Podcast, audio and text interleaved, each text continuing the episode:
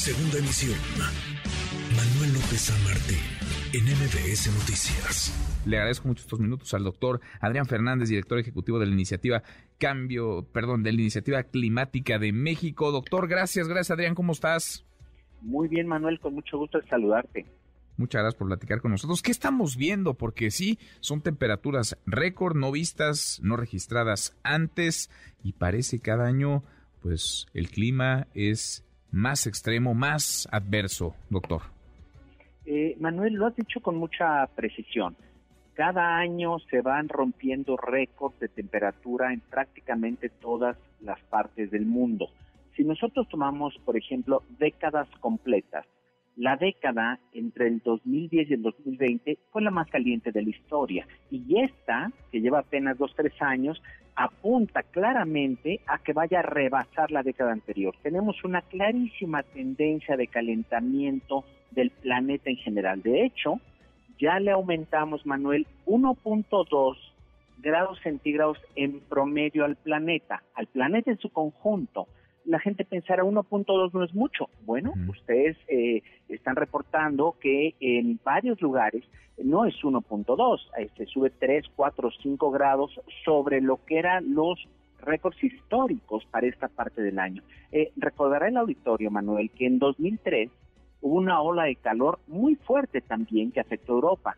Aquella que claramente fue menos fuerte, menos intensa y parece ser de menos duración, porque en la que estamos metidos ahorita apenas está agarrando fuerza.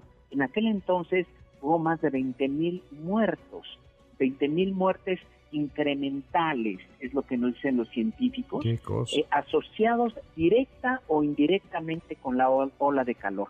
¿Por qué directo o indirectamente? Eh, aquí la clave, y también ustedes en la cortinilla, en el reportaje lo decían muy bien, Creo que la clave es que no están preparados los países, no estamos preparados las ciudades y los países para estas temperaturas que antiguamente eran anomalías que ocurrían solamente una vez cada muchos años y ahora es evidente que la frecuencia y la intensidad de estas cosas está aumentando. Entonces, no estamos todavía preparados, ni en Londres, ni en Inglaterra, ni en los otros países europeos para lo que está pasando. Mira, recordemos una cuestión, en esto del cambio climático. Eh, en la atmósfera sabemos que el dióxido de carbono es el principal contaminante que calienta el planeta. Hay otros, pero nada más para que pensemos por un momento. Antes de la revolución industrial, hace menos de 300 años, eh, había alrededor de 280 partes por millón de dióxido de carbono en la atmósfera. Eh, se preguntará quien me escucha, bueno, ¿y eso qué tanto es? Lo que quiero que contrastemos es que ayer, la medición del día de ayer, fue de 418 partes por millón.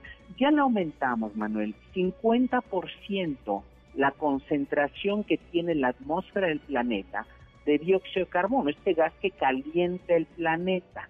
Y esto viene de las emisiones de los seres humanos. Entonces, esta es una llamada que, cada vez es más eh, de alarma, pero no es nueva. Así que ya es tiempo que nos hagamos a la idea que o cambiamos dramáticamente nuestra forma de producción, de consumo y uso de la energía, o vamos en esta dirección hacia una situación pues que sí es catastrofista porque eh, pues ve lo que está pasando, no podemos calificarla de otra manera. Es durísimo el panorama. Ahora, ¿cómo se contiene, cómo se detiene, cómo podemos dar marcha atrás o ya no hay manera, doctor, de dar marcha atrás a lo que estamos viviendo? Es, muy pertinente tu pregunta, es la gran pregunta, el gran elefante en el cuarto y podemos hacer algo o no. Mira, hace poco tiempo, en el 2018 apenas, se le encargó a un panel de miles de científicos del mundo que son los que revisan la, evidencia, la ciencia, el cambio climático periódicamente. Pero se les encargó en 2018 un reporte especial, que nos contestaran la pregunta prácticamente la que acabas de hacer. ¿Tenemos o no oportunidad todavía los seres humanos de detener este incremento en el calentamiento global para que no se nos vaya más allá de 1.5 grados que es lo que se había considerado y se considera como un cierto límite por debajo del cual aunque ya estamos sufriendo mucho, estamos en 1.2, recordemos, sufrimos muchísimo, pero podemos tratar de manejar las cosas a mucho costo, a mucho dolor.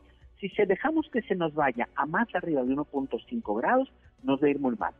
Afortunadamente, la pregunta, la respuesta de los expertos fue sí se puede todavía en base a las leyes de la física y de la química. No hay milagros, pero sí se puede. Y bueno, la otra pregunta es qué hay que hacer. Lo que hay que hacer, Manuel, y lo sabemos muy bien, hay que reducir nuestras emisiones de gases de efecto invernadero en todo el planeta 50% para final de esta década comparado con lo que emitíamos en 2010. Y luego seguir los esfuerzos de tal manera que para el 2050, a mediados de este siglo, en menos de 30 años, tendríamos que llegar a cero, cero redondito, cero emisiones netas de los gases que calientan el planeta. Entonces, ¿qué estamos haciendo permitiendo que siga esta pugna de grandes intereses, del lobbying de, de las petroleras y seguir quemando combustibles fósiles? Todo el mundo debería estar haciendo su mejor esfuerzo en base a sus circunstancias y capacidades como país y no lo estamos haciendo, ni México ni muchos otros países. No, no, tremendo reto global porque claro, son acciones locales, son acciones individuales las que están cambiando, pueden cambiar, pero son temas globales y políticas globales, legislaciones globales que se necesitan alinear. En fin, es un temazo este, doctor. Sigamos platicándolo. Gracias, muchas gracias como siempre. Es un gran gusto saludarte, Manuel, y qué bueno que cubren ustedes con esta profundidad estos temas tan importantes. Al contrario, gracias, muchas gracias, doctor. Gracias, Adrián. Es el doctor Adrián Fernández, director ejecutivo de la Iniciativa Climática de México. NBS Noticias.